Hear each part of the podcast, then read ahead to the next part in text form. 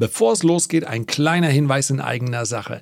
Diese Marktphase ist äußerst spannend. Meines Erachtens werden jetzt die Weichen gestellt für den Erfolg der nächsten Monate. Mein Kollege und Freund Sebastian Hell sieht das genauso und deswegen haben wir uns zusammengetan zu einem Webinar. Wann? Am kommenden Dienstag um 18 Uhr, 19.09. 18 Uhr. Wir nennen dort unsere Favoriten für die nächsten Monate und zwar ganz konkret einige Aktien, einige ETFs und das Besondere, diese Aktien und ETFs geben wir anschließend auch in Form eines Handouts an euch weiter. Also bitte gerne live dabei sein oder sich eintragen, damit man dieses PDF erhält im Anschluss. 19.09. Uhr den Link zu diesem Live-Webinar. Den findet ihr hier in der Podcast-Beschreibung, hin und wieder mal auch Show Notes genannt. Also, jetzt legen wir los, wie ihr es gewohnt seid. Herzlich willkommen bei Erichsen Geld und Gold, dem Podcast für die erfolgreiche Geldanlage. Bevor die Aktienrente in Deutschland überhaupt das Licht der Welt erblicken konnte, wird sie schon wieder von allen Seiten torpediert. Im Übrigen auch von Personen und von Parteien, die es eindeutig besser wissen müssten. Geschürt wird die Stammtischangst, dass man doch nicht mit dem Geld der Leute spekulieren kann, wenn es doch um eine sichere Rente gehen soll. Man kann ganz einfach mit Hilfe einiger Statistiken widerlegen, dass die Börsenanlage eine spekulative und riskante ist, wenn man nur lange genug investiert bleibt. Und der Zeitraum, den ein jeder von der ersten Einzahlung in die Rentenkasse bis zur ersten Auszahlung einhalten muss, der reicht bei weitem aus. Die Statistik ist hier eindeutig, hundertprozentig sicher. Ich verstehe aber, dass es eine gewisse Sorge gibt hinsichtlich der Zukunft, wenn es denn mal anders kommen sollte. Und deswegen möchte ich heute ein ganz einfaches Instrument an die Hand geben, um hier für etwas mehr Sicherheit zu sorgen, insbesondere für diejenigen, die sagen, offensichtlich kann ich mich hier nicht auf die Vernunft des Staates verlassen, also muss ich das Ganze selbst in die Hand nehmen. Immer noch ein bisschen ungutes Gefühl? Dann bitte diese Podcast-Folge anhören.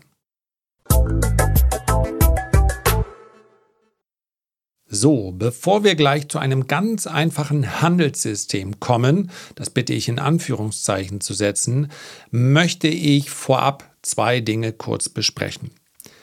Wer langfristig an der Börse investiert, der braucht sich mit Markttechnik, Schrägstrich Charttechnik überhaupt nicht zu beschäftigen. Ja, selbst wenn jemand den Standpunkt vertritt, das ist doch alles Kaffeesatzleserei. Die zeichnen da irgendwelche Linien ein, da gibt es sowas wie Retracements, Indikatoren und, und, und. Das ist doch alles zurechtgebastelt. Braucht kein Mensch.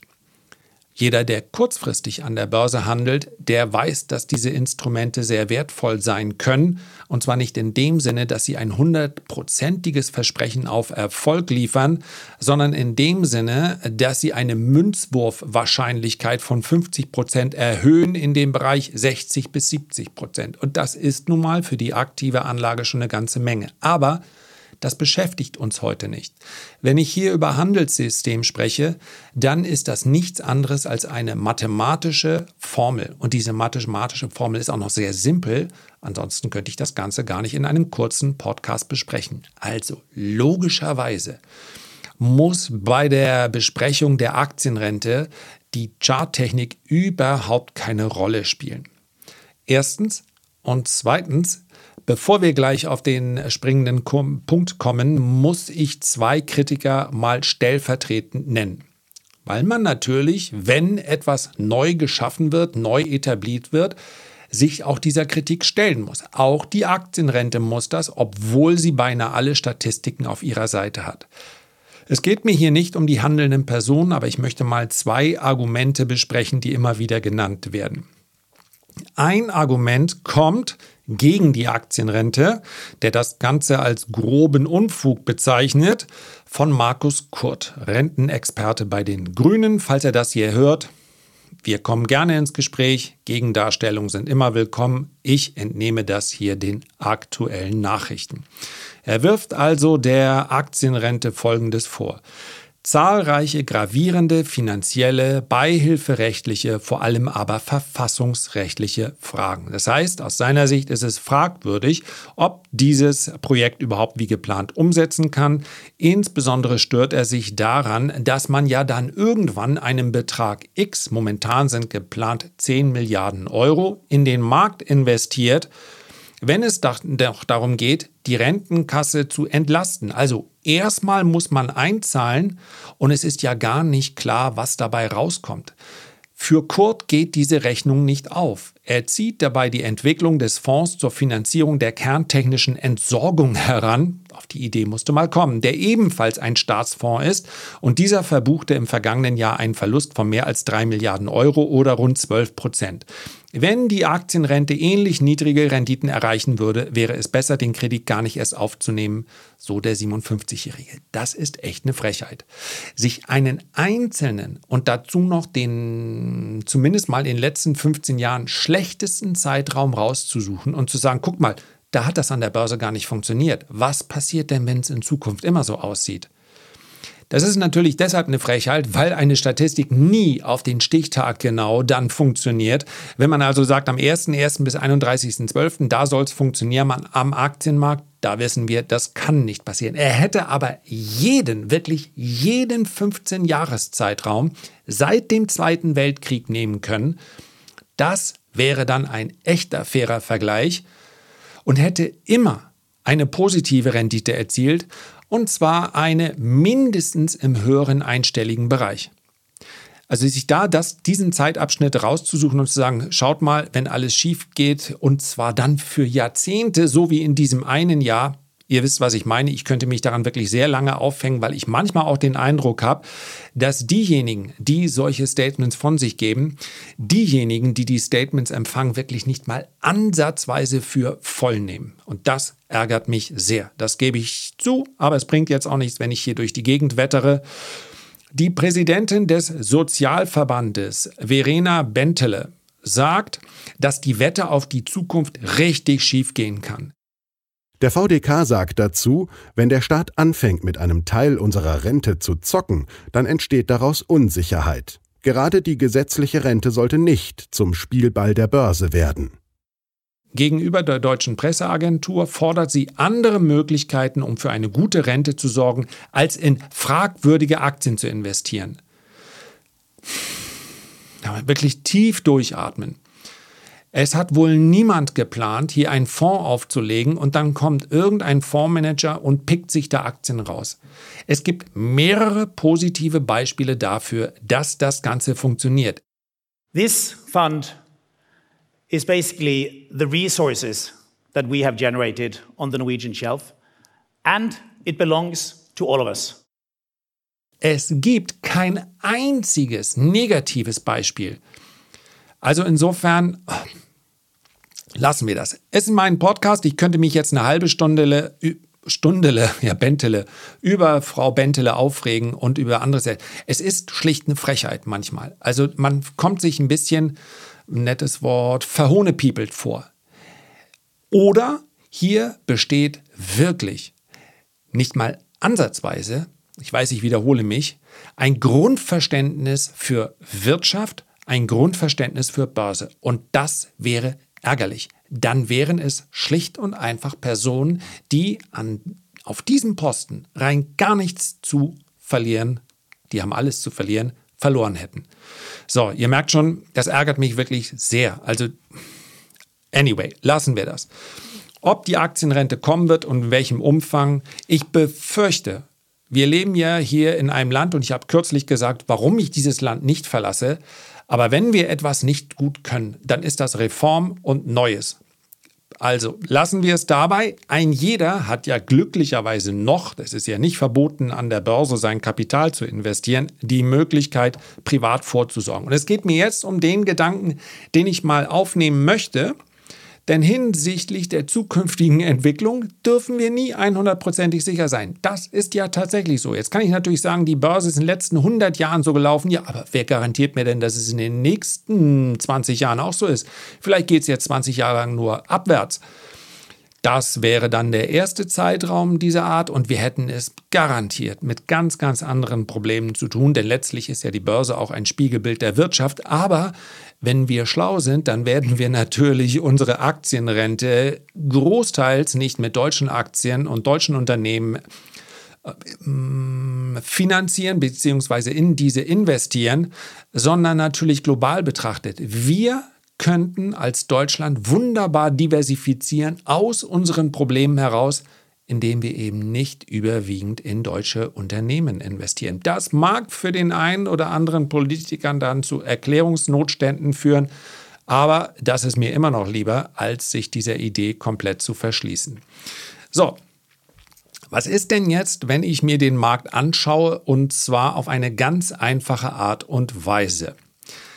Es gibt so etwas wie gleitende Durchschnitte. Keine Sorge, es wird nicht sonderlich kompliziert, ansonsten würde ich es gar nicht erst versuchen. Ein gleitender Durchschnitt ist nichts anderes als Fortlau ein, ein fortlaufend berechneter Mittelwert einer bestimmten Anzahl historischer Preise eines Wertpapiers. Ich nehme jetzt mal hier die Erklärung der deutschen Börse und füge gleich noch eine andere hinzu. Die einfachste Form eines gleitenden Durchschnitts ist der einfache gleitende Durchschnitt, häufig auch SMA für Simple Moving Average genannt.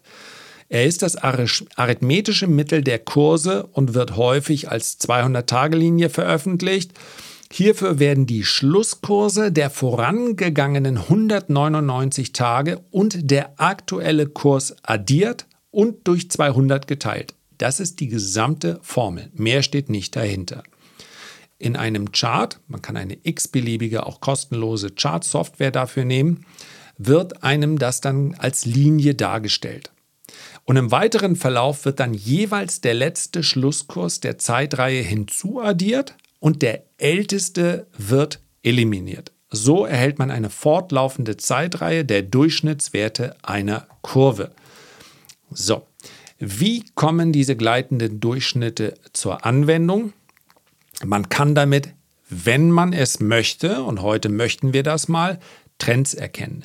Wenn der Kurs über seinem gleitenden Durchschnitt liegt, wird dies oft als Zeichen für einen Aufwärtstrend gesehen. Liegt er darunter, könnte es ein Zeichen für einen Abwärtstrend, könnte das ein Zeichen für einen Abwärtstrend sein.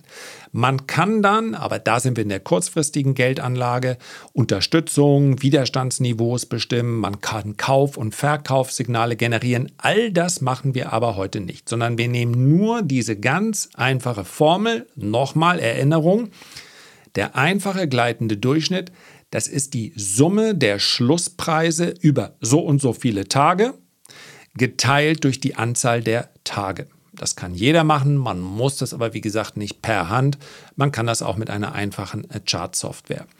Und jetzt schauen wir uns den größten der Marktkapitalisierung nach bedeutendsten, schwieriges Wort, bedeutendsten und wenn wir uns die Anzahl der Unternehmen und die Größe der Volkswirtschaft denken, wichtigsten Index, wir schauen auf den SP 500. Nun haben wir es hier mit einem Index zu tun, der schon sehr, sehr, sehr lange existiert. Und wir schauen einfach mal so weit wie möglich zurück. Wir lassen einzig und allein raus den Zweiten Weltkrieg. Dazu kann ich sagen, dass der Zweite Weltkrieg unter dem Strich an der Börse, auch wenn das komisch klingt, zumindest für die Amerikaner eine eher langweilige Periode war.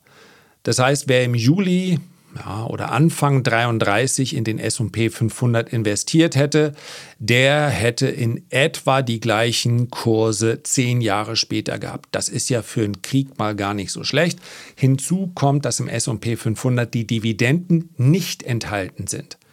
Das heißt also, man hätte selbst in dieser Zeit mein Kapital erhalten, man hätte vielleicht eine leicht positive Rendite erzielt durch die Dividendenausschüttung, die man hier noch rechnerisch hinzurechnen muss. Anders im Übrigen als im DAX. Der sieht schon etwas schwächer aus, ist aber noch schwächer, wenn man darüber nachdenkt, dass in diesem DAX, den wir so in der Tagesschau sehen oder in der Telebörse früher, da sind die Dividenden enthalten. Das ist der Unterschied zwischen einem Kursindex und einem sogenannten Performance-Index. So, die Einstellung, die ich jetzt wähle, ist ein Drei-Monats-Intervall. Das heißt, eine gemessene Zeiteinheit, die ich hier sehe, bei mir dargestellt durch eine Kerze im Chart, in so einem sogenannten Kerzenchart. Das wird aber in einem Linienchart genauso aussehen. Also es wird der, der Durchschnittspreis einer Periode genommen und dies drei Monate lang. Und das schaue ich mir an und dann füge ich hier hinzu einen gleitenden Durchschnitt 100. Das heißt also, jeweils die letzten 100 Drei-Monats-Perioden werden im Preis addiert und dann wird das durch 100 geteilt. Und dadurch erhalte ich einen gleitenden Durchschnitt. Und wie nicht anders zu erwarten, sehen wir hier einen Aufwärtstrend. Seit 1946, also seit Kriegsende, hat der S&P 500 diesen 100-Tage-Durchschnitt wie gesagt, Periode drei Monate, zweimal getestet. Er hat ihn einmal getestet im Jahr 1974 und er hat ihn dann nochmal getestet im Januar 2009, also zur Finanzkrise. Nicht ein einziges Mal hat der SP 500 diesen Durchschnitt unterschritten. Kein einziges Mal. Das heißt also, in diesem Zeitabschnitt war jeder Test, jeder erfolgreiche Test immer eine Kaufgelegenheit. Jetzt weiß ich natürlich, dass die meisten sagen, naja, 1946 bis heute, das ist eine ziemlich lange Zeiteinheit. Es ist aber, wenn wir über so etwas wie eine Aktienrente sprechen, ja durchaus ein System, von dem wir bisher zumindest sagen können, es funktioniert langfristig und sehr, sehr langfristig. Denn wenn es irgendwann mal eine ausgedehnte Abwärtsperiode an der Börse gegeben hätte, also eine mit einem Zeitraum größer fünf bis zehn Jahre, dann müsste man das in diesem, äh, in diesem Chart sehen. Logischerweise würden sich ja dann die Kurse unterhalb dieses Durchschnitts bewegen. Das haben sie aber nicht. Jetzt gibt es aber für diejenigen, die sagen, ja, aber nur weil es in den letzten, naja, in diesem Zeitraum, jetzt haben wir uns 60, 70, 80 Jahre angeguckt, nur weil das 80 Jahre nicht passiert ist, das ist ja Pillepalle. Das kann ja in Zukunft passieren. Für diejenigen gäbe es eine Möglichkeit, ihren persönlichen Sparplan, von dem sprechen wir ja, anzupassen. Denn wenn wir das Ganze uns angucken und wir nehmen nicht mehr drei Monatsperioden, sondern Monatsperioden, Perioden. Das heißt also, eine beobachtete Zeiteinheit ist dann ein Monat und wir gehen wieder in, diesen, in diese langfristige Betrachtung. Dann stellen wir fest, mehrfach wurde dieser 100-Tage-Durchschnitt getestet. Und ich nehme jetzt ganz bewusst mal den Bereich der letzten 50 Jahre, wenn es genehm ist, aber tatsächlich nur zweimal unterschritten. Das heißt also, wer sagt, Irgendwann kommt der Punkt, da wird die Börse einfach nicht mehr weiter steigen. Unser System ist jetzt 50, 70, 80, 100 Jahre lang gut gegangen, aber ich habe so das Bauchgefühl, jetzt, und das haben ganz viele Menschen praktisch zu jedem Zeitpunkt gehabt in den letzten 100 Jahren, aber das lassen wir mal außen vor, ich habe den Eindruck, das äh, bricht alles in sich zusammen. Dann gibt es hier ein Exit-System. Es gab nämlich zwei Vorfälle in den letzten 50 Jahren, in dem dieser 100 Entschuldigung, 100er Durchschnitt auf Monatsbasis unterschritten wurde. Und beide Male sind die Kurse anschließend recht stark gefallen. Wer also sagt, ja, ich bleibe gern investiert, aber so ganz glaube ich nicht an die langfristige Kraft der Börse, irgendwann ist gut und dann werden alle Aktien fallen. Wenn selbst die im SP 500 stark fallen, dann können wir ziemlich davon ausgehen, die USA werden noch eine ganze Zeit lang die größte Volkswirtschaft auf diesem Planeten sein, zumindest mal die relevanteste investierbare. Ja? Also ich will das, die, das Aufstreben Chinas hier überhaupt nicht kleinreden, aber wir haben, denke ich, für die nächsten Jahre noch, haben für die nächsten Jahre noch eine, eine Gewissheit. Wer also sagt, ich möchte aber trotzdem wissen, wann ich es lieber bleiben lasse, weil ich will dann auch nicht der letzte Depp sein, der in diese 80-jährige äh, Rallye kauft. Ich brauche irgendwo ein Exit-Szenario. 19, nee, 2002 Wir erinnern uns an die relativ schwache Basen, Börsenphase, die an sich an das Platzen der Dotcom-Blase angeschlossen hat.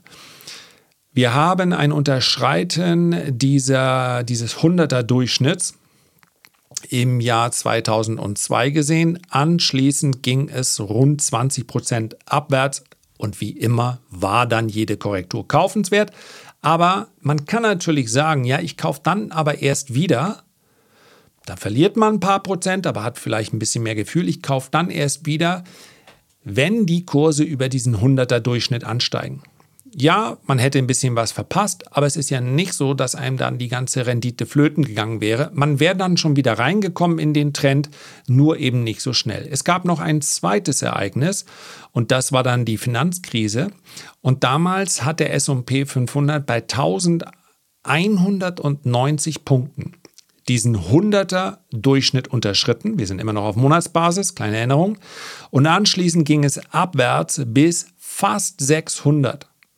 Das heißt also, man hätte sich mit diesem ganz einfachen Handelssystem rund 50 Prozent Kursverlust ersparen können.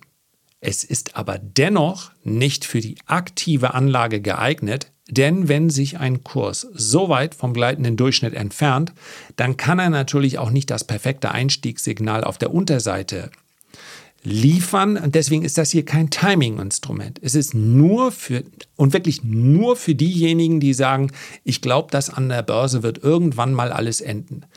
Klammer auf, selbstredend gehöre ich nicht dazu. Das heißt, quer durch alle Krisen hindurch bin ich davon überzeugt, dass es immer Unternehmen geben wird, die in einem bestimmten Umfeld sich gut entwickeln werden, und zwar in dem Sinne, dass sie positive Wachstumsraten aufweisen. Und ich glaube, dass so wie seit Anbeginn der Börse ich mit börsennotierten Anlagen Unternehmensanteilen in dem Fall, ja, Anleihen werden auch an der Börse notiert, anderes Thema, dass ich damit nicht nur die den Kaufkraftverlust meines Geldes ausgleichen kann, sondern auch eine positive Rendite erwirtschafte. Für mich sind also Korrekturen einfach Kaufgelegenheiten und ganz sicher nicht der Zeitpunkt, an dem ich dann aussteige. Aber es geht ja hier um den Versicherungsgedanken. Also, wenn man dann hier ausgestiegen wäre, dann wäre man etwa anderthalb Jahre später im Jahr 2010, wäre man dann wieder drin gewesen und hätte dann immerhin die gesamte Vervierfachung des S&P 500 bis in den November 2021 hinein, die hätte man mitgemacht und man wäre noch immer drin. Aktuell übrigens, nur das als kleiner Hinweis, müsste der S&P 500 unter 3160 Punkte fallen, dann könnte man von einem großen Verkaufssignal sprechen. Ansonsten galt, wenn wir uns oberhalb dieses gleitenden Durchschnitts bewegt haben, dann war an der Börse alles okay. Es schwankt, es geht aufwärts, es geht abwärts. Aber mit dieser einfachen Herangehensweise, wer Lust hat, der schaut sich das mal an. Wer ein ungutes Gefühl hat, ob es an der Börse wirklich so weitergeht wie seit Existenz der Börse. Und hier bitte immer daran denken, ich spreche über Mindestanlagezeiträume von 10 bis 15 Jahren. Wer hier also ein ungutes Gefühl hat und sagt, der, der gesamte Kapitalismus. Und wobei wir hatten in diesen Zeiten ja nicht mal durchgehend streng kapitalistische Regierung. Heute geschenkt. Es geht nur um diese Betrachtung, die ein bisschen mehr Sicherheit geben soll. Es gibt so etwas wie ein Notausknopf. Wenn man sagt, ne, jetzt war es das, ich spare zumindest nicht mehr weiter in Aktien. In welche Anlagen man dann sparen möchte, Vielleicht haben wir dann Hochzinszeiten, vielleicht sind dann Anleihen oder Tagesgelder oder Festgelder attraktiv, kann alles sein. In der Vergangenheit war es aber nicht so, dass man, es ist jetzt im Moment natürlich sinnvoll, ja, für drei oder dreieinhalb Prozent äh, sein Geld anzulegen. Nur ein Vermögenszuwachs ist das natürlich nicht, weil ich unter dem Strich mehr verliere mit dem, was die Inflation gerade an Kaufkraft auffrisst. Und wir beschäftigen uns seit zwei Jahren mit Verbraucherpreisinflation. Die Asset Price Inflation, also das, was um uns herum alles teurer geworden ist, wie zum Beispiel Immobilien, das belastet natürlich den Vermögensaufbau noch viel, viel mehr für denjenigen, der sagt, ich warte mal mit meinem Geld auf dem Konto und schlage dann zu, wenn es billiger wird. Es gab die kurzen deflationären Phasen in den Assetpreisen, dass also auch tatsächlich Immobilien, wie zum Beispiel im ersten Halbjahr, billiger geworden sind. Das ist aber natürlich auch nur für diejenigen relevant, die das Geld auf der hohen Kante liegen haben. Denn wenn jetzt wer finanzieren will, dann muss er dafür auch deutlich tiefer in die Tasche greifen. Das war jetzt ein langes Plädoyer für Aktien. Ich schätze mal, Herr, wie hieß er? Markus Kurt und Frau Bentele werden sich es eh nicht anhören. Schade drum. Hier werden gerade eventuell Chancen verspielt, aber bleiben wir mal hoffnungsfroh, dass sich am Ende die Vernunft doch durchsetzen wird. Herzlichen Dank für deine Aufmerksamkeit. Wenn du dir ganz kurz die Zeit nehmen magst, um ein Feedback zu hinterlassen oder vielleicht auch, wenn dir das Ganze hier gefallen hat, diesen Podcast zu abonnieren, dann würde ich mich freuen. Am allermeisten freue ich mich aber, wenn wir uns beim nächsten Mal gesund und munter wiederhören. Bis dahin alles Gute, dein Lars.